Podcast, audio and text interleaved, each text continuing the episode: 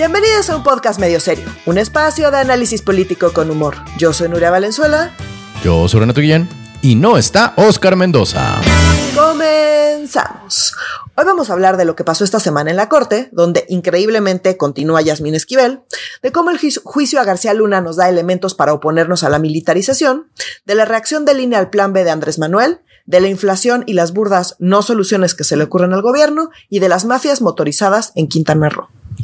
Antes de comenzar, queremos mandar un abrazo solidario y curador a nuestro querido Oscar Mendoza, quien por razones corporales, corpóreas y de salud no estarán. Ya ves que la gente es muy saludable. El buen Oscar, todo el mundo le dice hola, hola, hola, y de tanto saludo se nos volvió a enfermar el señor. Pero bueno, aquí estamos al pie del cañón, deseándole una pronta recuperación y una, este, un regreso expedito a este. Me encanta la palabra expedito. O sea, me encanta que expedito sea sinónimo de rápido. Pero bueno, un regreso expedito a este podcast que tanto nos gusta hacer. ¿Cómo estás, querida Nuria? Bien, bien, bien, bien. ¿Y tú? Aquí estamos dispuestos eh, con un elemento menos, pero dispuestos a analizar la agenda de esta semana, que la semana pasada, este, que no grabamos, hubo varias, varias novedad en el tema de Yasmín Esquivel y, eh, o sea, eh, el hecho es que sigue ahí en la corte, como ya dijimos, y tanto que sigue ahí en la corte como que aprovechó para seguir chambeando y este eh, una, ayudar a la creciente militarización en este. Bueno, la verdad es que no leí, no vi si ella apoyó o no apoyó en este. Ah, sí apoyó, ya decía yo, claro que sí. Pues sí, pues ni modo que no, ¿verdad? Qué preguntas tontas hago a veces. Pero bueno, este, querida Nuria, cuéntanos por favor respecto a qué ha sido de Yasmín en la Suprema Corte y de cómo esta Suprema Corte ahora eh, avaló la, de acuerdo con la nota de la jornada, avaló la ley nacional del registro de detenciones que había sido impugnada por la Comisión Nacional de Derechos Humanos, ¿no es cierto? Así es, la avaló como constitucional, ¿no? Entonces, nada más, mm. ahorita, ahorita digamos. Ahorita vamos para allá, sí, sí. Nada más rápido, porque eso sí pasó esta semana, eso sí. Sí. ¿No? Lo que pasó la semana pasada, bueno, seguramente ya saben, eh, les puedo escuchas, pero bueno, igual eh, lo retomamos nada más para estar eh, al corriente del tema.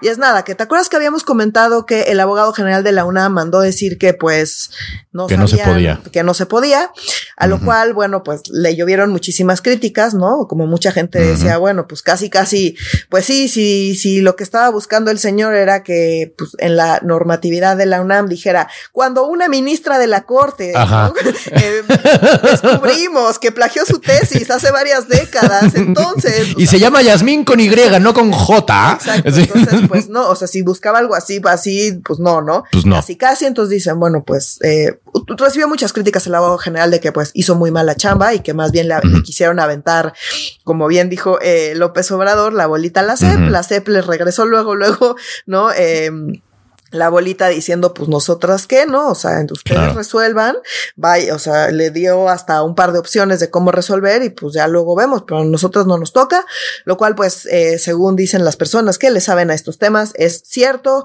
a lo cual el rector respondió con un uno, em, reconociendo que en efecto eh, Yasmín Esquivel eh, plagió la tesis, o sea, eso ya es algo que se toma como un hecho por parte de la UNAM.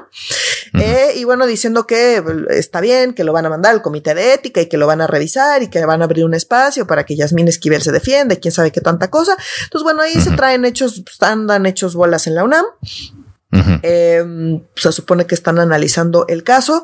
¿Cuánto van a tardar? ¿Quién sabe? Y acá sí es importante aclarar que pues se acerca em, peligrosamente eh, la sucesión de la rectoría en la UNAM.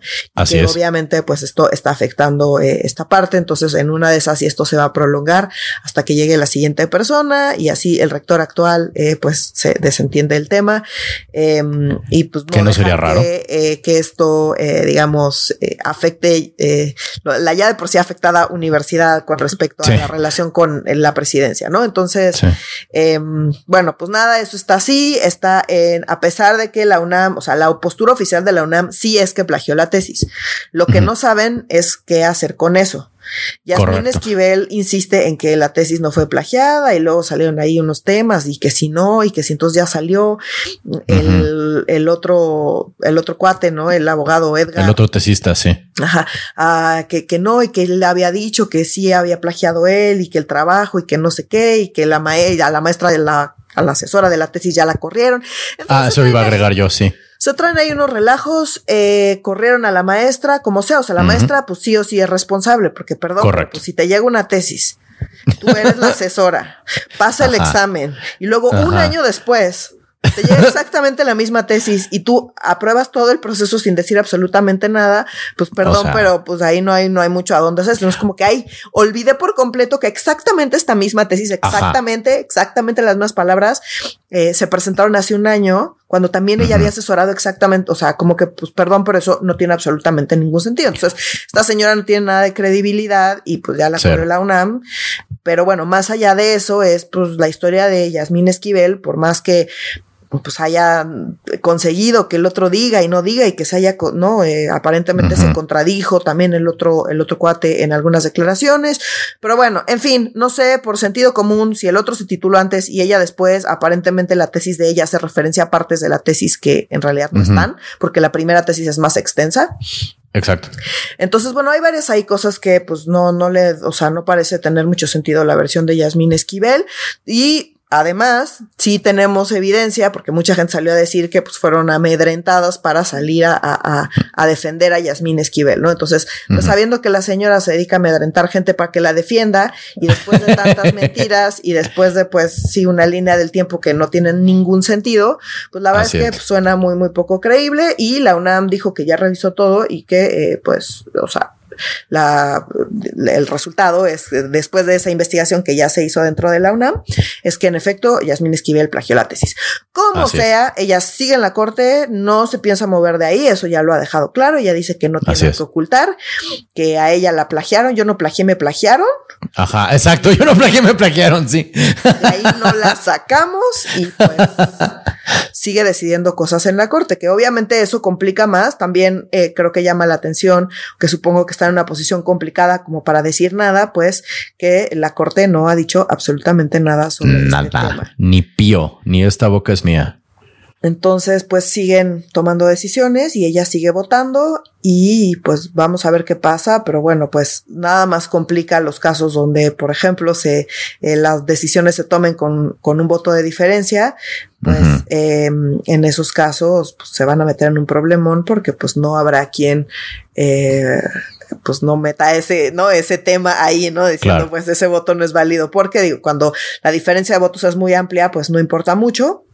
Pero, cuando la diferencia de votos sea de un voto, que ya ha pasado en más de una ocasión, pues. Más de una ocasión, eh, sí. Pues vamos a ver si esto no es un problema adicional a los que ya da la presión que tiene la corte. Y que no es poca que no es poca, pero es menos de la que debería. Y acá pasó a qué pasó esta semana, mm. ¿no? Porque pasó de noche, o sea, yo... Completamente de noche veo los resum veo varios resúmenes diarios de noticias de distintos lugares porque me gusta ver qué retoman, qué es lo que les parece relevante, ¿no? Retomar de lo que pasó en el día, en fin, ¿no? Em, entonces veo varios resúmenes y sí me llamó la atención que en ninguno de estos resúmenes, en ninguno, eh, apareció el tema de la corte. Ciertamente la corte eh, sesiona todas las semanas y muchas veces no nos enteramos de qué pasó, pero me parece que la sesión de esta semana y, la, y las decisiones que se tomaron esta semana sí son relevantes y sí ameritaban aparecer en las noticias. ¿Por qué? Porque tienen que ver con militarización. Y acá lo digo también como un poco en el contexto de la semana pasada hubo una marcha eh, para protestar eh, eh, sobre la presencia de la Guardia Nacional en el metro de la ciudad. En el metro. ¿No? Entonces, bueno, pues buena parte de los argumentos eran, se está militarizando, ¿no? Incluso López Obrador y la propia Claudia Sheinbaum pues, se burlaron un poco de este tema de la militarización. Lo que quiero decir con esto es que ciertamente la militarización es un tema cada vez más relevante en la agenda, pero es un tema que no se termina de entender bien, ni por quienes dan las noticias, ni por em, la población en general, ni por la propia corte aparentemente, según vimos esta semana, ¿no? Entonces, ni por los militares. Eh, bueno, pero los militares, los militares son los que mejor entienden y los que menos les conviene que esto esté en la agenda, ¿no? Claro. Entonces, bueno, pues esto tiene, tiene varias implicaciones que sí me gustaría abordar porque, insisto, pasaron de noche y me parece preocupante, sobre todo si, si me parece que también eh, es bastante, es una opinión bastante generalizada, al menos en ciertos círculos, ¿no?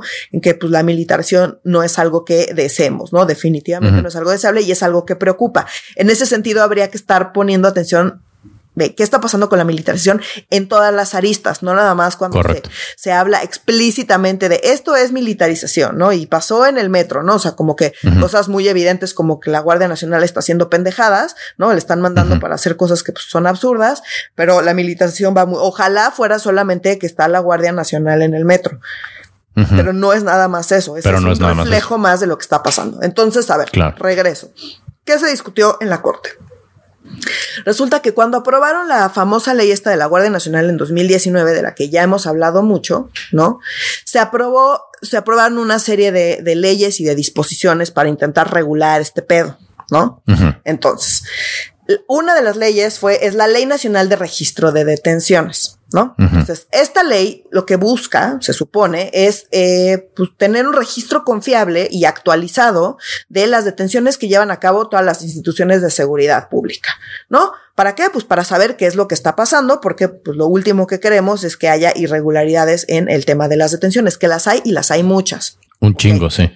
Entonces, eh, la CNDH, que fue lo que hizo, y algunas organizaciones de la sociedad civil, sí se pusieron, eh, eh, pues se pusieron de pelos de punta porque resulta pues que la Ley Nacional de Registro de Detención, no, la o sea, digamos, la, idea de la ley es buena.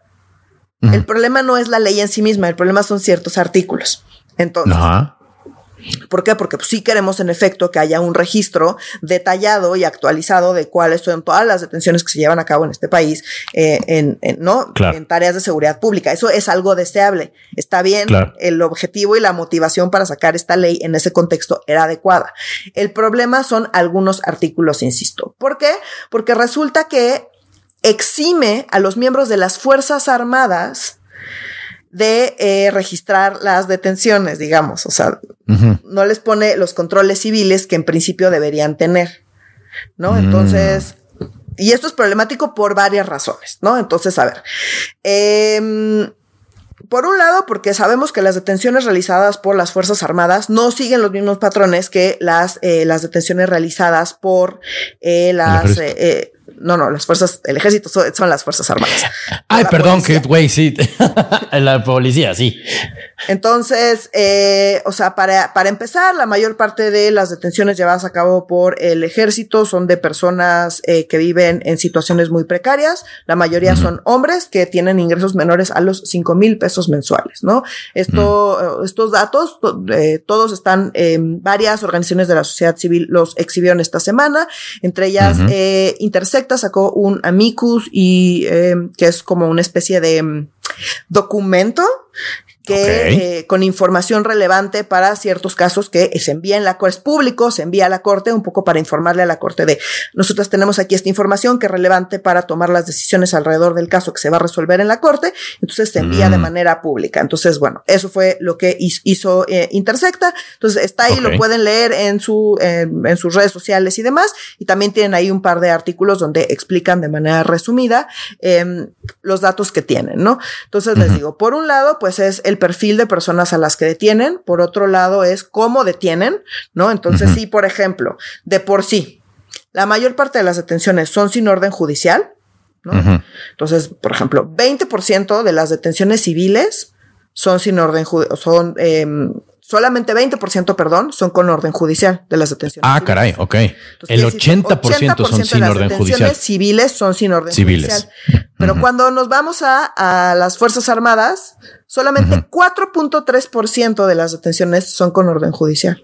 Qué raro, qué sorpresa tan sorprendente. más de 95, el ejército hace más de 95% de sus detenciones son sin orden judicial y tú les estás mm. eximiendo de que se eh, ajusten a los controles civiles a la hora de detener. Mm. Entonces, o sea. ¿Qué podría salir mal? Exacto, ¿qué podría salir mal? No solamente eso, sino la, a la hora que les preguntan, bueno, oye, ¿dónde están tus detenciones? Pues no contestan y cuando contestan, contestan cosas con muchas inconsistencias. Entonces, qué raro también, algo oye. tan básico y fundamental como cuántas personas han detenido las Fuerzas Armadas realizando tareas de seguridad pública, no sabemos, no tenemos certeza. Mm. Entonces, si hoy no tenemos certeza y llega a la corte, eh, este tema y la corte, pues ah, hubo dos posturas, ¿no? Entonces, eh, decían, el artículo que exime a las Fuerzas Armadas ¿no? De someterse a controles civiles a la hora de registrar estas detenciones, pues es inconstitucional. ¿Por qué? Porque la Constitución lo que dice es que tiene que estar toda la actuación de las Fuerzas Armadas mientras realizan tareas de seguridad, tienen que ser extraordinarias, complementarias y tienen que estar sujetas a controles civiles. Si tú les eximes de hacer lo que lo que lo, no de estos controles civiles, pues lo que de, dice que tienen que hacer para registrar las detenciones, pues estás yendo en contra de la Constitución, que lo que dice es que tienen que someterse a controles civiles, ¿no? Entonces, ese era el argumento de la CNDH. Entonces, ¿cuáles fueron las, las dos, digamos, las dos posturas generales? La primera es que en realidad no, eh, no debe invalidarse el artículo este que estaba impugnando eh, la, eh, la, CNDH, porque pues eh, sí, sí pueden hacer el registro, pero lo harían directamente, sin control civil, pues. Mm, ya, Vamos claro. a dejarle a las Fuerzas Armadas, que son súper opacas, que nunca nos, nos brindan información, que no registran nada, que cuando les pides la información no la tienen y la tienen de manera inconsistente, y que además más del 95% de sus detenciones son sin orden judicial, vamos a dejar sin ningún control civil que pues ellas solitas registren sus detenciones. Padrísimo. Que además, obviamente, violan un montón más de derechos humanos que las policías, o sea, pero la diferencia es brutal, o sea, sí es una diferencia importante el cómo se comportan las Fuerzas Armadas a la hora de hacer tareas de seguridad pública con respecto a cómo se comportan, por ejemplo, a las policías. Que no es que las policías digas, ay, es una cosa, ¿no? Son santos y llegan con arpas y alas, no. No, pero en ese sentido las Fuerzas Armadas son mucho, mucho más violentas y mucho más violadoras de derechos humanos. Entonces, en ese contexto, el decir, ah, no, no importa, el control civil es lo de menos, no es necesario, es súper preocupante, ¿no? Entonces, eso fue en realidad la postura mayoritaria. Otro de los temas que, de los que mm, se quejó, por ejemplo, Mexicanos Unidos contra la Delincuencia, que es otra de las organizaciones civiles que le da seguimiento puntual a los temas de militarización, es que, em, el proyecto que era de, de Laines eh, no se publicó previamente. ¿Cómo? Normalmente los proyectos se publican antes de que sea la sesión para que la gente sepa por dónde van a ir los argumentos. Pues en este caso no se publicaron. Entonces, pues fue una de las cosas de las que, por ejemplo, eh, Mexicanos Unidos contra la Delincuencia, pues se, se quejó, ¿no? Se quejó. Porque no se publicó este proyecto hasta, pues, el, o sea, el, mero día de la sesión, pues se enteraron. Y el problema también es que quienes dijeron, no, no hay ningún problema con estos artículos, son constitucionales, no justificaron públicamente su voto tampoco. Mm. Entonces, pues mm, carecemos de argumentos para justificar por qué están votando de esa manera, ¿no? Lo cual es súper preocupante porque pues, es un tema que sí deberíamos tener el dedo en el renglón y que esto debería ser un escándalo y que es algo de lo que se le debería dar seguimiento, porque si empiezan a resolver los casos así, donde entonces, ¿qué implica? ¿Qué, qué, qué, quiere decir entonces un control civil? Si esto no es un control civil, si esto no implica la, la, falta o no la disminución de controles civiles, entonces ¿qué sí implicaría? Claro. O sea, ¿con qué sí estarías violando la constitución? No sabemos. Pero dicen que mm. con esto no. Entonces, ¿con qué sí? No sabemos. Y si no sabemos, pues sí es problemático, porque entonces, ¿qué quieren decir lo de, no, eh, sometida a controles civiles? ¿Qué quiere decir que esté fiscalizada, regulada, complementaria? Pues son nada más palabras, pero si no sabemos en la práctica qué implican y cuándo se violan y cuándo no, porque parece que nunca se violan.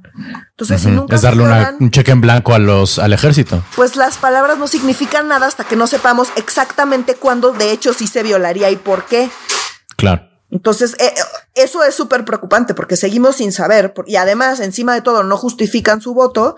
Dicen, no, no, sí, no hay pedo con el artículo, todo bien, ¿no? Entonces. Pero díganos, ¿por qué, señor? Como te decían en la primaria, cuando estabas aprendiendo a hacer multiplicaciones, ¿no? Sí, el resultado está chido, pero muestra tu trabajo. Como, ¿qué opinas? ¿Por qué, ¿Por qué nos niegas el acceso a esa información pública en particular? Exacto. Entonces, bueno, acá nada más para ser muy puntual, voy a citar el artículo 19 de esta ley. Dice que es necesario dar aviso inmediatamente de la detención, ¿no? Cuando se lleva a cabo una detención, es necesario dar aviso inmediatamente de la detención a la autoridad policial competente, brindando la mm. información necesaria para que ésta genere el registro correspondiente en términos de lo establecido por esta ley. Y luego en el transitorio dice, las Fuerzas Armadas no. Mm. No tienen esta obligación. Entonces la corte dijo, bueno, no tienen la obligación, pero no hay pedo porque lo pueden hacer directamente. Claro, van a ser mm. transparentes, ellas solitas sin que nadie Sí, no, totalmente. Entonces lo que decían es no, o sea, las, la, aun cuando la detención sea llevada a cabo por las Fuerzas Armadas, las Fuerzas Armadas tienen que notificar inmediatamente a la autoridad policial competente. Bueno, pues ya la corte les dijo, no, no hay pedo, ustedes registren solitas el, la detención, nosotras confiamos en ustedes porque confiamos en ustedes. que son súper confiables. no, o sea, al final, pues es lo que están diciendo.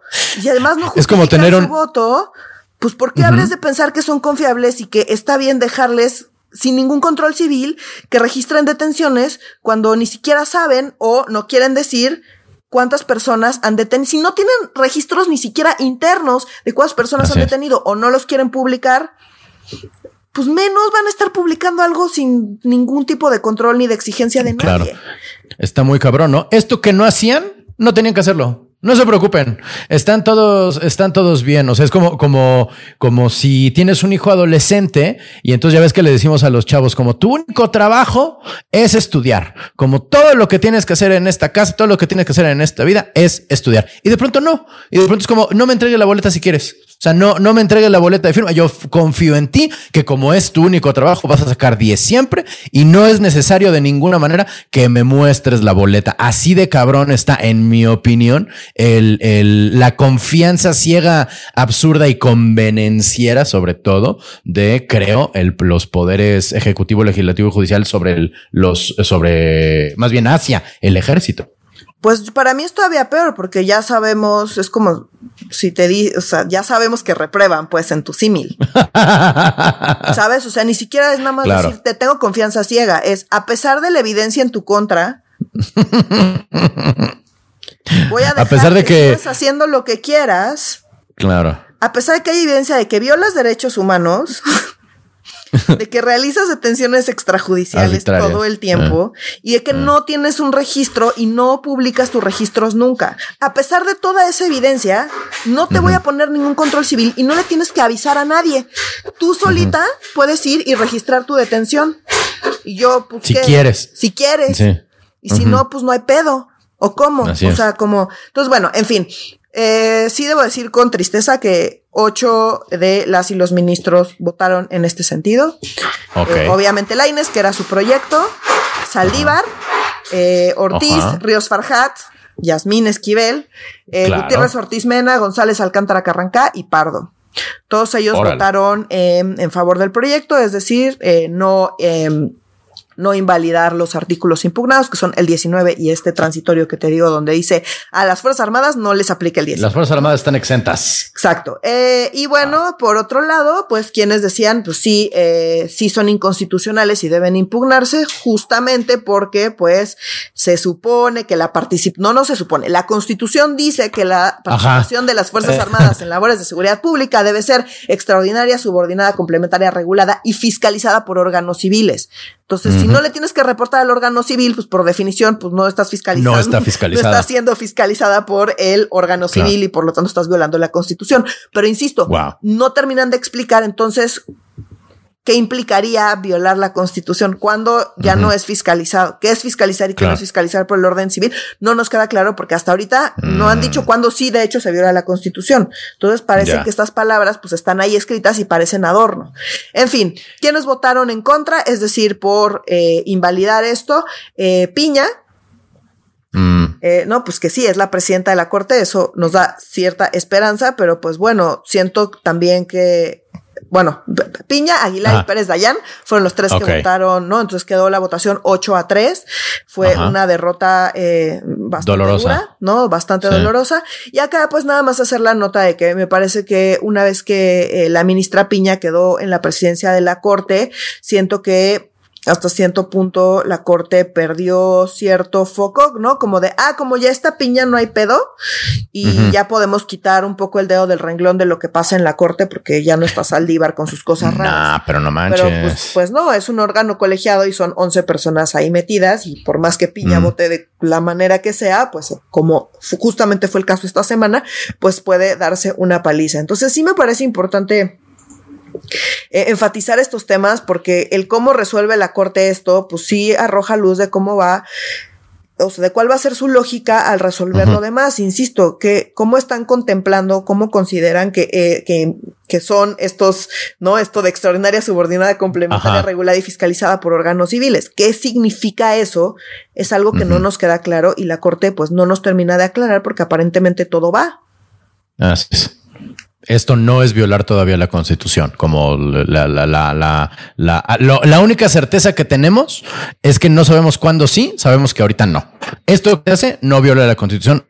más bien, no es inconstitucional. Ojos de 8 de 8, ¿ah? 8 de 11 ministros. Así es. Wow. Entonces, pues sí, eh, sí está preocupante eh, lo que resolvieron y sobre todo está preocupante la falta de argumentos para, para votar en favor del proyecto y para pues, pensar que esto es, o sea, ¿cómo va a ser esto un control civil? Pues no. ¿Cómo, cómo, o sea, cómo puedes decir que esto implica que está fiscalizada por órganos civiles? Si el registro de detención, el registro de detención es como la cosa más. sabemos que utilizan violencia, insisto, sabemos que lo hacen de manera extrajudicial, sabemos que todas estas cosas, pues no. Mm. Simple y llanamente no. Todavía no se vio la constitución.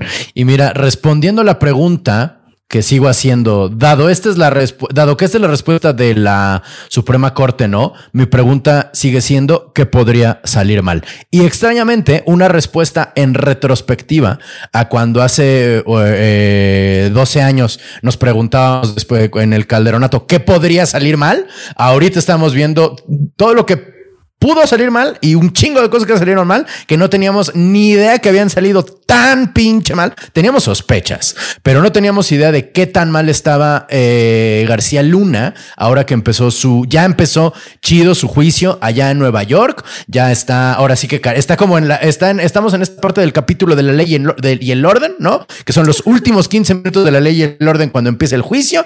Y entonces llega García Luna y entonces empiezan a cantar como sapos, eh, dos narcotraficantes ya presos en Estados Unidos, ¿no? Que están haciendo apenas declaraciones. Nos están diciendo yo lo vi, yo lo hice y entonces les pasamos tanto varo. La neta es que el chisme está a mí, la neta, el chisme me está encantando en este tema en particular, ¿sabes? O sea, me, da mucha risa que uno de los narcotraficantes se llama el grande, porque yo tuve eh, mi abuelo tenía un perro que era el grande. Entonces siempre me imagino al perro hablando y como, sí, fue García Luna, ¿no? Pero este, eh, no ha habido realmente ¿cómo decirlo? No ha sido como la ley y el orden, donde sale, y aquí vemos el video a García Luna recibiendo el varo, y aquí está la cocaína que vimos, que Nel, ha sido como nada más eh, eh, declaraciones de testigos eh, que trajo la DEA, si mal no recuerdo, ¿no es cierto?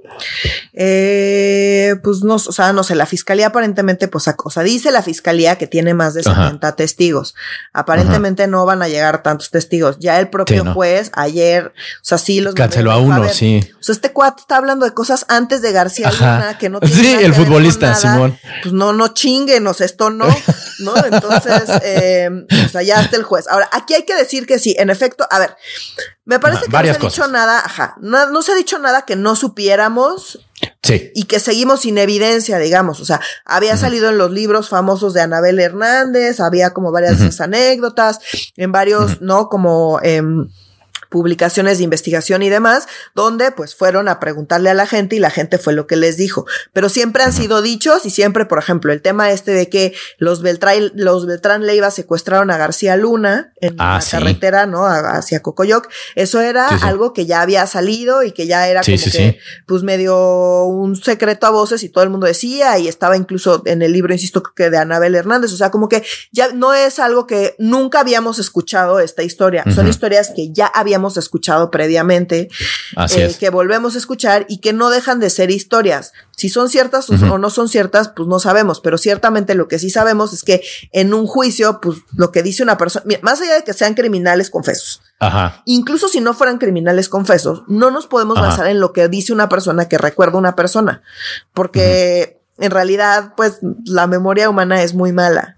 Sentimos que no. sí, nos encantaría. Pero en realidad, pues sí, lo que recordamos es no es muy confiable en general de todas las personas. O sea, no, la memoria no es muy confiable. Hay un montón de estudios que, que lo muestran. Entonces, pues sí, es súper útil que venga gente a, a, contar estas historias, pero es absolutamente necesario que haya más pruebas que algo que dice un güey, sobre todo cuando ese güey pues es un criminal confeso que está además eh, pues logrando un, eh, un trato para mejorar sus condiciones. Exactamente. ¿no? Eh, mejores dentro de la cana. Era justo lo que yo iba a decir. Digamos, ¿no?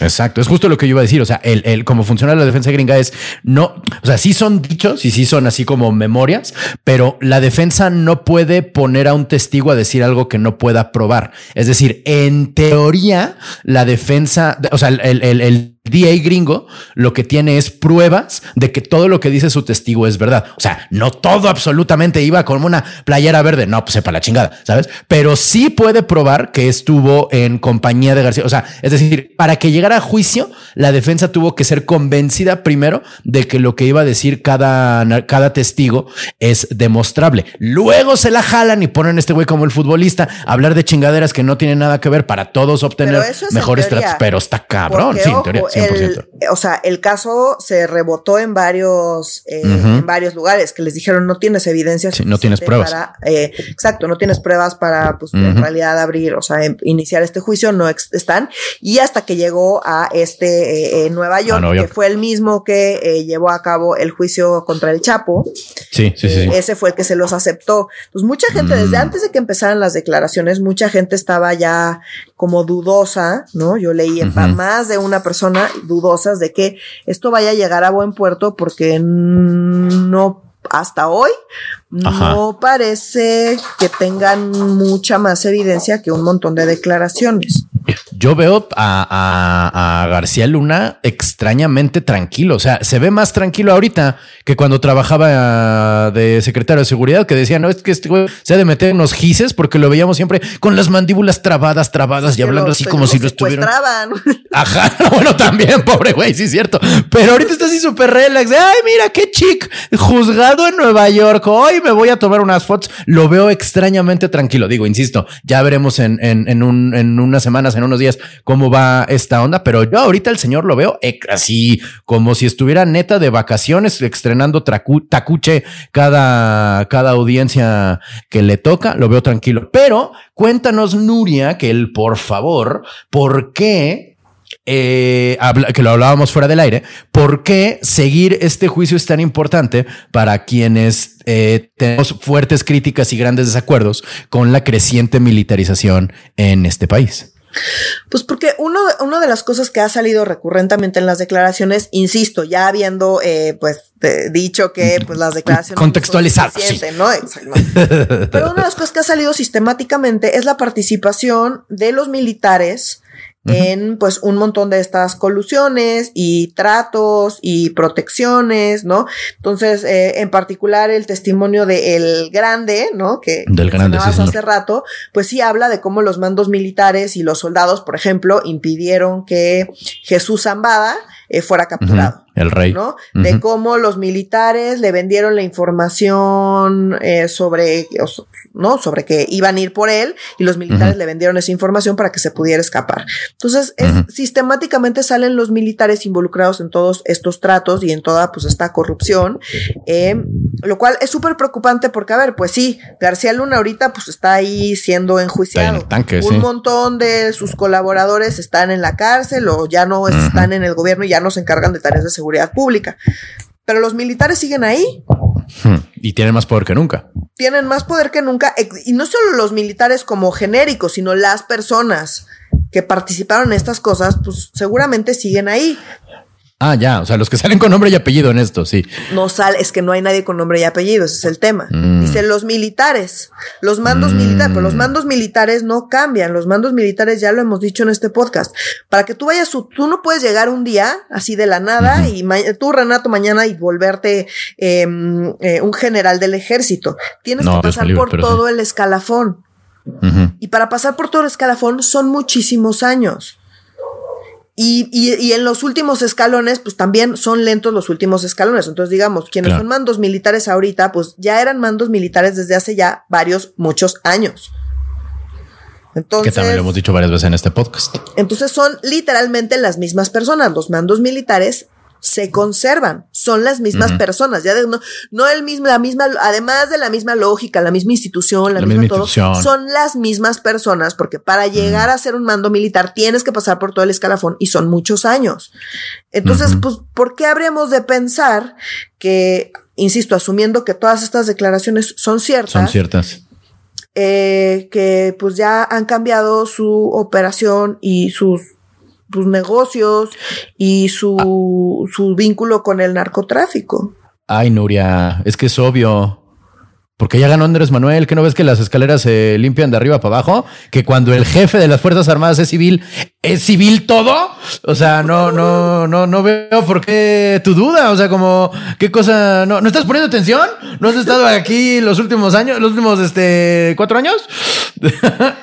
Entonces, bueno, pues sí, digo, yo sé que esto es algo que mucha gente no sabe. Creo que el propio López Obrador ni siquiera se da cuenta de las implicaciones. Y lo digo porque habla del juicio de García Luna todos los días. Obviamente López Obrador, y eso es algo que sí quisiera dejar súper claro eh, con nuestra audiencia al menos, que las cosas que salen en el juicio, como siento que muchas veces se, se reportan como que eso pasó y no eso. Eso fue lo que salió en las declaraciones del juicio. Es lo que dice la gente que está ahí subida, está contando estas historias. De ahí a que sean ciertas, pues no nos han mostrado pruebas. Pero bueno, mm. asumiendo que así sea, o sea, uno, López Obrador lo menciona como que todo lo que ha salido en el juicio todo es cierto. Y dos, pues si eso, o sea, asumiendo que así sea, pues no sé, los militares están metidos en un problema porque, pues si López Obrador le está haciendo difusión al juicio y si en el juicio salen sistemáticamente la, participación de militares y los militares son los mismos que están ahorita y cada día le damos más poder a los militares, pues tenemos ahí un problema serio. Así es. Porque además es la estrategia de López Obrador para hacerle frente absolutamente a todo, ya ni siquiera temas nada más de seguridad, a todo. Todo, sí. Te duele una muela, háblale a los militares. tu perro se enfermó, háblale a los militares. Sí, así es la, la receta de la 4T. Entonces, pues nada, ¿no? Son, o sea, otra vez, insisto, los militares están en el juicio de García Luna, están en la corte, están en el metro, están en todos lados. O sea, es el tema de la militarización es preocupante justamente porque de verdad tienen un pie metido en absolutamente todos lados. Entonces, nada más para estar como mucho más atentas y no nada más irnos con la finta de lo que llega a los resúmenes de noticias, que es quizá donde está como más digerido y donde es como más obvio, sin darnos cuenta en que pues en realidad todo está vinculado y que quiero insistir mucho son las mismas personas. Así es, es el mismo, es literalmente el mismo ejército, literalmente el mismo, eh, ¿cómo se llama? Es literal, eh, es literalmente la misma tropa y es literalmente el mismo. La, tropa es la que va, la, tropa es la que sí va cambiando, ¿no? O sea, como que van subiendo, van, o van desertando o van uniéndose al narco también. O sea, pues sí, tiene distintas. donde hay más recambio es en la tropa, pero los mandos militares son los mismos. Son exactamente los mismos. Qué cosa. Bueno, ay, bueno, qué cosas tan horribles. Y eh, en otro aspecto de la 4T, empecinada de entrarle en contra del INE, hoy nos, eh, bueno, no hoy, ayer eh, tuvimos bastantes este, movimientos respecto, más bien reacciones al plan B de Andrés Manuel, así al, llamado plan B, ¿no? Hay, se han presentado actos de inconstitución, de acciones de inconstitucionalidad, dice el economista eh, PRD, presenta en la Suprema Corte de Justicia de la Nación acción de inconstitucionalidad contra el Plan B. Y luego otro artículo dice el PAN también presenta en la Suprema Corte de Justicia acción de inconstitucionalidad contra el Plan B electoral. Y en el mismo INE salió un texto que se llama el resumen ejecutivo. Aquí lo tengo. De hecho, es un texto bastante interesante. El resumen ejecutivo de la de el, el cómo afectaría eh, el plan B al, a las más bien a la, formación del INE. Son 12 páginas en PDF. La letra está bastante de tamaño normal. Lo que quiero decir es no es leer el monte, el conde de Montecristo, leer este, este texto. O sea, está bastante bien explicado. Eh, para que no les digan y no les cuenten y no se vayan con la finta. En la, en la página del INE está todo, eh, eh, todo el texto.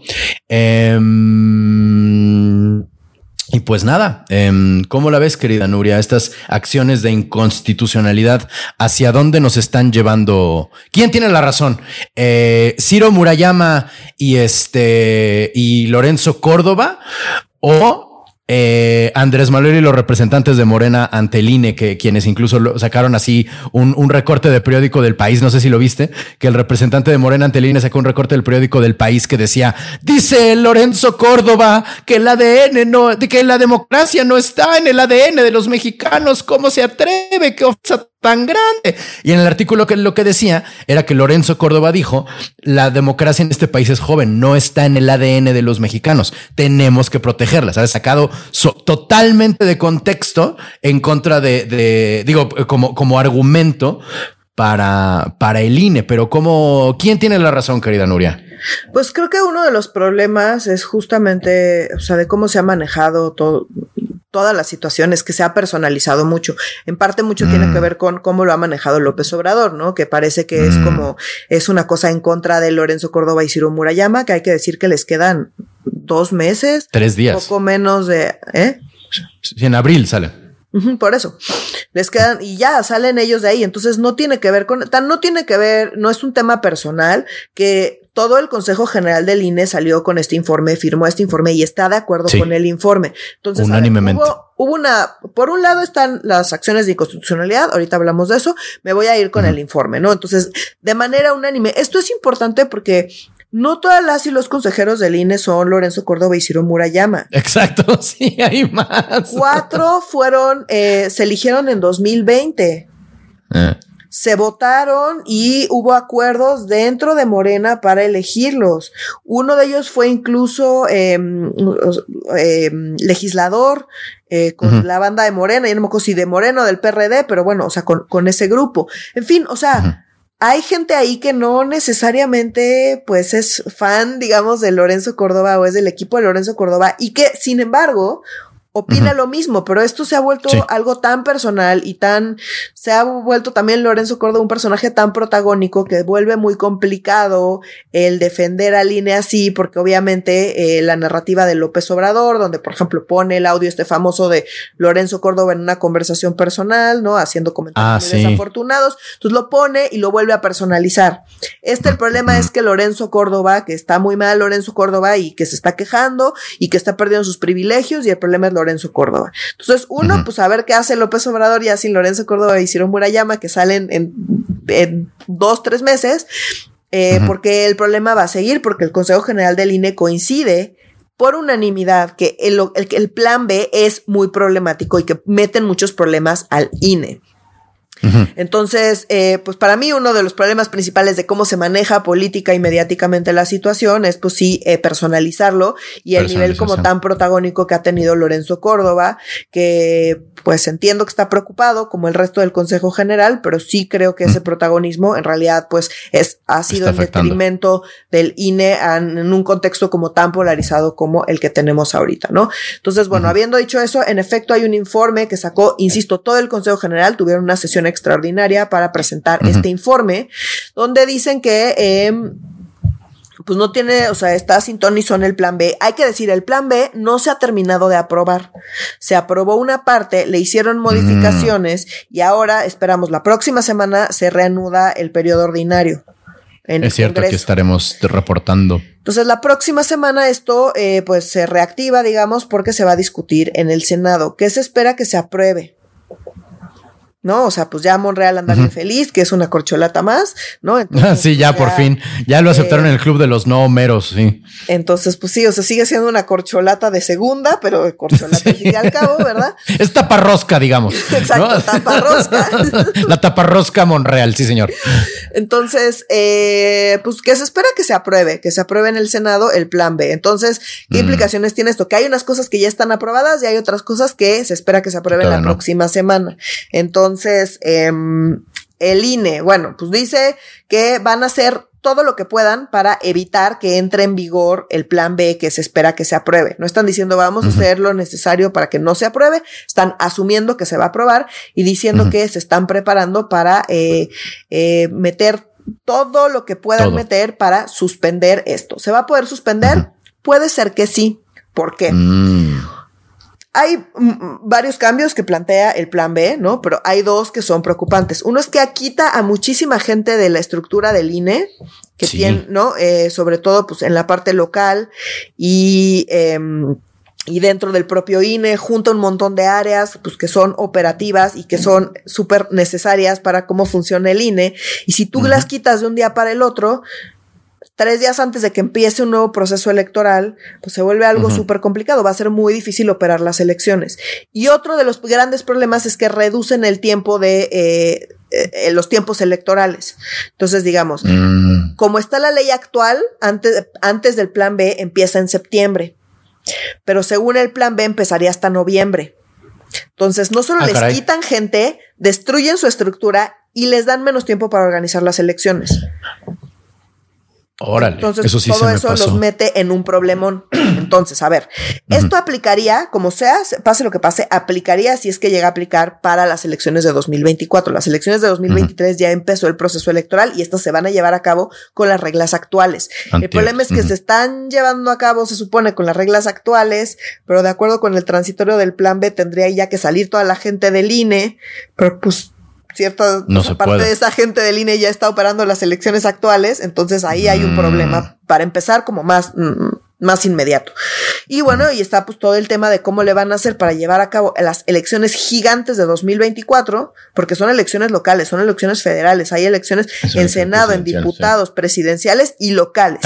Sí, está cabrón, pero cabrón, sí y todo eso lo tiene que hacer el INE con menos gente y en menos tiempo, pues suena muy complicado que eso operativamente vaya a salir. Entonces lo que dice el INE es, de verdad, esto no puede pasar. Entonces, como hay una discrepancia, o sea, hay discrepancias importantes y hay cambios radicales entre una y otra cosa y están metiendo acciones de inconstitucionalidad diciendo lo que dice, están pasando por el arco del triunfo, lo que dice la constitución y bla, bla, o sea, de lo que ya habíamos hablado. Entonces, ¿qué puede pasar? Que hasta que no se resuelva, si eso no es inconstitucional el plan B, se suspende el plan B. Oh, ok. Entonces es un poco sutil a decir, por lo menos que se suspenda para que sigan operando las reglas viejas. Mm, en 2024. Para 2020, perdón, en obviamente, y para 2024. Porque si llegamos a, eh, o sea, si llegamos a septiembre, de este año, porque estamos hablando de este, este año, si llegamos a septiembre de este año, pues tendría que iniciar el proceso electoral, si se suspende y llegamos a septiembre, en septiembre iniciaría el proceso electoral porque está suspendido y por lo tanto, si está suspendido, tendríamos que operar con las reglas viejas.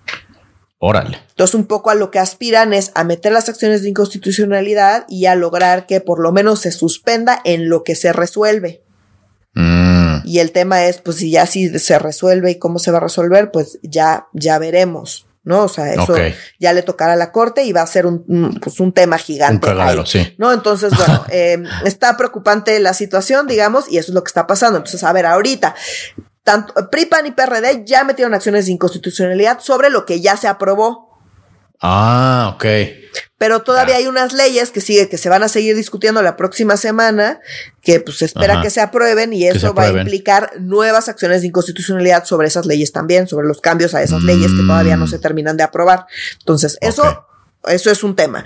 Y por otro lado, pues Alina está esperando a que se apruebe todo el plan B para meter también por su lado todas las acciones de inconstitucionalidad. Entonces, van a llover acciones de inconstitucionalidad más de las que ya hay, porque ya insisto, ya la oposición ya metió algunas, va a meter ah. más y el propio INE va a meter más. Entonces, mm. van a llover, digamos, la próxima semana se espera que se reactive este tema, que se apruebe en Senado y que lluevan las acciones y pues ya vamos a ver cómo se pone el tema de las suspensiones. Entonces, a lo que están aspirando mm. ahorita, insisto, es a suspender para que no pueda entrar en vigor el plan B y por lo menos quedarse así y agarrarse de ahí para poder llevar a cabo el proceso electoral eh, con las reglas viejas. Eso es a lo que están aspirando y creo que tiene, eh, o sea, que, puede ser, digamos, eh, pues factible que esto suceda. Ahora, si la Corte se apura a resolver y si resuelve en favor del plan B, pues ahí sí, no, no sé qué pasa. Pelucas. Sí. Ahí sí, este, otra derrota moral, digo, otra derrota dolorosa sería, ¿no? Este, está muy gacho, la verdad. No, no, no, no. Ya, veremos la próxima semana al respecto, eh, pero aquí estaremos también en medio serio. Eh, esperablemente ya con Oscar Mendoza, quien está obsesionado con este tipo de temas, ¿sabes? Entonces tendremos así pelos y señales de quién dijo qué y quién dijo cómo para saber si en 2024 será, será factible o no será factible todo lo que se propone hacer, que en efecto es una, no había quedado en cuenta que es una elección giga, o sea, tan grande, porque sí son un chingo de puestos los que están en juego. Pero bueno, eh, aprovechando que estás aquí, querida Nuria, de economista, ¿no? Eh, la, esta semana hubo muchísimos titulares, hartísimas cabezas bastante espantosas, ¿no? Donde decían cosas como estoy leyendo la, el financiero, que dice inflación comillas, incontrolable, sube a 7.94% en la primera quincena de enero y en el balazo dice la inflación suma, bueno, dice suba, debe decir suma, 45 quincenas por arriba del rango objetivo del Banjico, ¿no? Entonces 45 quincenas son eh, entre son 22 semanas, son eh, no sé, ¿cuántos son 45 quincenas? Estudié letras, no números. ¿Por qué lo miden así en, en, quincenas o qué ¿Qué está pasando, querida Nuria? Si es la cuesta de enero más cabrona desde la de Jesús al resucitar. Ah, o sea, ese es uno de los temas, ¿no? Entonces, a ver, recuerdas mm. que la tasa de inflación es cuánto suben en promedio los precios. ¿no? Entonces, yo tengo una manzana y hoy cuesta cinco pesos y mañana cuesta seis, voy al mercado y esa misma manzana me cuesta seis, pues subió un peso. ¿no? Estoy correcto. Como que, entonces es, y eso eh, es normal, digamos, todos los precios van subiendo poquito a, bueno, lo deseable es que los precios vayan subiendo muy poquito a poquito. Eso es lo que se espera y eso es una economía, eh, digamos, saludable. Y, eso es lo que establece el famoso, el margen este del Banco de México, es 3% más menos uno. O sea, entre 2 y 4%. Esa es la inflación que, le gustaría al Banco de México ver. Ah, Entonces, cuando dicen las 45 quincenas, pues sí llevamos muchísimo tiempo muy por arriba de 4%. Claro. ¿Por qué? Pues porque la pandemia, porque la guerra en Rusia, porque no, o sea, porque por un montón de razones, pues que no necesariamente dependen de México, pero que pues hay que atender. Entonces, ¿qué hace el Banco de México? Recordemos, sube la tasa de interés eh, para intentar eh, controlar la inflación. Entonces, es lo que ha estado haciendo es lo que sigue haciendo, es lo que ha hecho la Reserva Federal en Estados Unidos, que es como el Banco Central eh, en Estados Unidos, em, el canadiense lo mismo, en fin, ¿no? Em, y es algo que se espera que siga haciendo, que, eh, que, sigan subiendo un poco más la tasa de interés, la han estado subiendo sistemáticamente, se espera que la sigan subiendo hasta que esto llegue a, eh, pues, a un tope y de ahí se espera que empiece a bajar. Ahora. Ok. Hay varias maneras de medir la inflación. Entonces yo puedo medir de ayer a hoy cuánto subió. O yo puedo medir hoy, hace un año, en cuánto estaba y en cuánto está hoy. Oh. ¿Qué es lo que es, o sea, qué es lo que solemos hacer? ¿Por qué? Porque, a ver, pues tú piensa, por ejemplo, eh, las tendencias de, de producción y de consumo en diciembre pues son muy particulares, ¿no? Son muy distintas que las de enero. ¿Quién coño compra tejocote en abril? Ajá. son muy distintas que las del verano, ¿no? O sea, como que cada mes tiene particularidades que se repiten de manera cíclica, es decir, cada año. Entonces, pues si yo mido la diferencia entre diciembre y enero, la famosa cuesta de enero, ¿no? Es como, pues mm. veníamos de diciembre de cierta manera y en enero nos enfrentamos a problemas con respecto a diciembre. Entonces, muy técnicamente la cuesta de enero tendría que ser la inflación, pues, de diciembre a enero, ¿no? Y esa. Ah. Entonces, bueno, esa es la inflación de la, la, quincena, ¿no? De con respecto a la quincena pasada, esta quincena, ¿cómo estuvo? Esa inflación no es la más, o sea, que sería muy técnicamente la cuesta de enero, pues no es la más alta que hemos visto desde 2001, no sé qué decían los titulares, ¿no? Eh, de hecho, la de 2021, por ejemplo, fue, fue, fue un poco más alta pero la anual, es decir, cómo está la inflación en la primera quincena de enero de 2023 versus cómo estaba la inflación en la primera quincena de enero de 2022, esa, ah. esa comparación es la que es de casi 8%, que en efecto es súper alta y es la más alta que hemos tenido desde 2001. O sea, hace un año las cosas costaban 8.5% menos que hoy, ¿correcto? Exacto. 7.9%. 7.9, ok. O sea, digamos, la tasa, el aumento en los precios de hace un mm. año, eh, eh, no, o sea, eso es como, esa es la diferencia. Entonces, eh, o sea, sí, no es que, entonces, uno de los temas es que veníamos viendo una tendencia a la baja en las tasas y esa pues se rompió porque volvió a subir. Entonces, ojo, no es que bajen los precios, es que suben menos rápido. ¿No? Entonces, si hacemos el símil con unas escaleras, tú nunca, siempre vas a subir, digamos, la inflación, siempre vas a subir la escalera. El tema es las tasas, es qué tan rápido las subes. Ok. Entonces, en el ideal. Pero nunca dejas de subir las escaleras. Nunca dejas de subir las escaleras. Bueno, sí se puede. Hay casos eh, extraños donde eh, eh, puedes bajar las escaleras. No son deseables. No queremos bajar escaleras. La famosa deflación. Exacto. No queremos bajar escaleras, mm. queremos subir escaleras muy lento. El problema mm. en los últimos meses es que hemos subido las escaleras muy rápido. Nos queremos bajar la velocidad a la que estamos subiendo las escaleras. ¿No? O sea, ese es como de la explicación, digamos, de eh, la inflación es la velocidad a la que subimos las escaleras, no si subimos o bajamos las escaleras, ¿no? es como una escalera eléctrica, ¿no? O sea, si una escalera eléctrica vas a 50 kilómetros por hora, pues te partes el hocico. O sea, no es deseable llegar del primero al segundo piso en punto cinco segundos, sino que vas poquito a poco, viendo el paisaje y así eso es, eso es lo deseable en realidad, ¿correcto? Exacto, exacto. Entonces, o sea, como que para que nos demos una idea de qué está pasando, no insisto, no es bajar escaleras, es seguirla subiendo, pero de manera eh, pausada. Entonces, eh, bueno, pues sí, la inflación está muy alta, sí, sí está muy alta. Eh, una de las cosas que preocupan es que hay dos, hay dos mediciones de inflación, como digamos la, la normal. Em, y la famosa, o sea, está la subyacente, pues, y la no subyacente. Entonces, uno de los problemas es que la subyacente, que era la que venía con una tendencia a la baja, eh, pues ya eh, volvió a subir un poco, entonces pues ah, pensábamos que ya íbamos de bajada, poco a poco íbamos de bajada, pues resulta que eh, resulta que no. Entonces están, o sea, esperan los especialistas que sí estemos ya cerca del pico. bueno, pero llevan esperándolo un rato, ¿no? Pues mm, todo el mundo está diciendo que ya no esperan que suban mucho más las tasas, por ejemplo, y que ya como que este sea el tope y de ahí para abajo. Entonces, pero pues bueno, eso es lo que se espera, es lo que se esperaba. Entonces no esperábamos eh, que subiera. ¿no? Esperábamos que, siguiera un poco a la baja. Eh, pero bueno, de todos modos, según los especialistas, pues se cree que eh, la coyuntura, digamos, sí va a, permitir que esta que, siga paulatinamente con una tendencia eh, decreciente. Vamos a ver qué pasa en las siguientes quincenas, ¿no? Muy bien. Em, ¿Y, qué opciones, o sea, qué, qué soluciones, además de la tasa de interés, está tomando el, nuestro gobierno para que el madrazo sea menos doloroso? Si es que alguna. Ah, bueno, aquí nada más lo que es importante decir es que de la subyacente, perdón, de la subyacente lo que hace es que elimina eh, los artículos que el precio es mucho más volátil.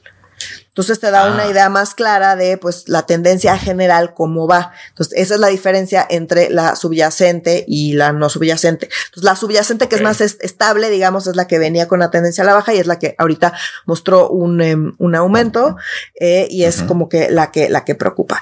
Eh, y Em, en fin, bueno, nada más era una nota por si ven ahí subyacente y no subyacente, eso es lo que significa. Entonces, uno de los temas, mm, una de las cosas que está encareciendo, o sea, subiendo, haciendo que los precios se eleven tanto, son precisamente los alimentos. y en particular la tortilla, que pues es un alimento esencial en México. Claro. Entonces, como la tortilla ha aumentado muchísimo, se les ocurrió la magnífica idea de poner aranceles a las exportaciones de maíz blanco, que es con el que hacemos las tortillas. Ok. O sea, cobrar más caro el maíz blanco que sacamos del país, ¿no es cierto? Exactamente, exactamente. Entonces, eh, con el objetivo, según esto, de reducir el precio de las tortillas. El problema es que pues esto no va a funcionar. ¿Por qué? Porque en realidad consumimos, o sea, producimos más maíz del que consumimos. O sea, nos sobra maíz, pues. Ok. ¿A poco? Ajá. Entonces, pues, dado que nos sobra maíz, no es, o sea, tú esperas que si, si, si sale más caro sacar las cosas del país, pues eso provoca que las cosas se queden en el país. Y como se quedan las cosas en el país y hay em, em, pues más disponibilidad de ese producto, pues espera que bajen los precios. Esa es la lógica. Pero si ya, si ya tenemos en realidad lo que consumimos, pues no vamos a consumir más nada más porque hay más, solo nos sobra. Ya, porque sí, no, solo se guarda y ya, no a huevo vamos a hacer tortillas con el material que, está pues, guardado. Ya. Mm, ajá, o sea, pues no te van a entrar más tortillas. no, o sea, como mm. que comemos las tortillas que comemos y nos sobran tortillas, o sea, nos sobra maíz, pues, y por eso exportamos ese maíz. No es como que tengamos mm. escasez y por eso está, o sea, no está subiendo el precio de el maíz porque haya escasez de maíz. Está subiendo el precio del maíz por otros factores. Entonces, dado que el tema no es que haya escasez de maíz, el poner los aranceles no va a disminuir el precio de la tortilla y sí nos va a meter en problemas eh, comerciales con el Temec como si no tuviéramos ya suficientes. Ah, chidísimo. Entonces, eh, pues sí, o sea, por eso también seguramente nuestras podescuchas han escuchado eh, este tema del maíz y pues sí, sinceramente es una pendejada porque no va a servir para bajar el precio de la tortilla, que es lo que estaban esperando y nada más nos va a meter en problemas comerciales, básicamente. Muy bien, qué bonito. Para problemas tontos, soluciones estúpidas. Me encanta, me encanta. Oye, querida Nuria, y ya para terminar, eh, cuéntanos, eh, hablemos tantito sobre algo que tú viste de primera mano, ¿no? Algo que tú fuiste testiga, eh, ¿cómo se llama? Directa, ¿no? Con, con esos ojos que se han de comer los gusanos, como decían los clásicos, ¿no? Tenemos que hablar tantito, aunque no nos guste y que sea otro tema profundamente doloroso de la mafia motorizada en Cancún, eh, bueno, en Quintana Roo, en todo el estado de Quintana Roo, ¿no es cierto? Pero particularmente en Cancún y en su aeropuerto. Sí, no, particularmente en Cancún, en todo Cancún, ¿no? O sea, sí, la verdad es que los taxis de Cancún son un robo en despoblado. O sea, como te cobran, como que la tarifa mínima es como de 500 pesos, no importa dónde va, es como, pero señor, voy aquí a la esquina 500 pesos. además te sacan sus tablitas de, pues esto es la tarifa. Es como de señor, o sea, nomás no me voy caminando porque este sol, pues no hay manera, pero, o sea, ¿cómo 500 pesos? O sea, es un, es un robo. Te sale más barato rentar un coche que pagar esas, esas tarifas de taxi. O sea, es una cosa, es una locura y no hay Uber, no, no había Uber en Cancún. Mm. Lo cual, pues, eh, no, y era eso como súper sonado porque es de los lugares turísticos más importantes del país, ¿no? O sea, el volumen de vuelos que maneja Cancún es una cosa impresionante. Em, es eh, de, gente que va y se queda en Cancún, pues, ¿no? O sea, es mayor que la Ciudad de México, porque en la Ciudad de México mucha gente, pues, no se queda en la Ciudad de México, sino que pasa ahí para eh, moverse a otro lado. Pero en Cancún es prácticamente, o sea, un volumen similar y la gente sí se queda en Cancún. O sea, es nada más para mostrar la importancia de destino turístico que es y obviamente pues el agosto que hacen la mafia de taxistas en Cancún, que todo el mundo sabe y de verdad es un robo en despoblado. Es particularmente en Cancún porque más al sur de Quintana Roo eh, no hay Uber, pero los taxis son mucho más razonables. Em, en fin, bueno, pues eh, finalmente Uber, que lleva mucho tiempo intentando entrar a Cancún por obvias razones, eh, no lo había logrado, finalmente ganó, ¿no? lo mandó a juicio y finalmente ganó y empezó a operar eh, Uber en Cancún y pues sí, la mafia de taxistas se puso como loca y empezó pues a atacar a los Ubers, a cerrar el paso, a cerrar. Entonces se hizo un caos, que de por sí hay un caos en Cancún, un día sí y un día no, sus obras y su tren Maya y su, el desastre que tienen ahí, la verdad es que mm, no sabes el tráfico de Cancún, Renato. De verdad no sabes el tráfico, entonces pues ya me imagino ahorita con el conflicto con los taxistas, pues debe estar todavía mucho peor. Eh, Suena muy loco que dos personas que vivimos en la Ciudad de México, ¿no? Y digamos, no, es que el tráfico en Cancún sí es verdaderamente terrorífico. Es que, es que de verdad, de verdad era una cosa, o sea, yo no lo podía creer, no podía creer el tráfico, el tráfico, porque además es tráfico que ves que es por ineptitud, ¿sabes? O sea, como... En fin, em, el punto es que está, está dura la cosa, está dura la cosa porque además ya el gobierno gringo mandó ahí una alerta a decir no vayan a Cancún porque se está poniendo violenta la situación con los taxistas. Lo cual ah, órale. Ajá, es gravísimo porque pues es el destino turístico más importante de México. claro. Que el gobierno gringo diga eso, pues es súper preocupante, ¿no? Eh, ante esto, que insisto, está preocupante la cosa, no sé qué van a hacer para resolver la situación. Em, se supone que pues están eh, intentando atenderla. Em, pues López Obrador, obviamente, en la mañanera de hoy dijo que estaban exagerando y que pues era una cosa de, pues eso sí, había que atenderlo, pero que estaban exagerando muchísimo porque em, pues es pura propaganda en su contra. Ya sabes que todo es propaganda en su contra. Recordemos que la gobernadora de Quintana Roo es morenista. Entonces, pues ah. él dice que están intentando afectarlo a, pues, a él, ¿no? Y cualquier cosa contra pues es una afectación en contra de él. Y que es una campaña mediática en contra de su gobierno, cosa que pues, o sea, es falsa porque sí hay un problema con los taxistas y eh, que se tiene que resolver porque, insisto, es un robo en despoblado, eso que pasa en Cancún. En fin. No, y de que es uno, como bien, y como bien señala, es uno de los destinos más importantes, o sea, del mundo. O sea, el, mundo turistea en, en, en Cancún, ¿sabes? O sea, llega, gente de todos lados del mundo y la derrama económica con todo y todo sigue siendo importantísima. Eh, pues mi gente, hemos terminado con los temas de la agenda de esta semana, menos que quieras agregar algo, querida Nuria. No, no, no.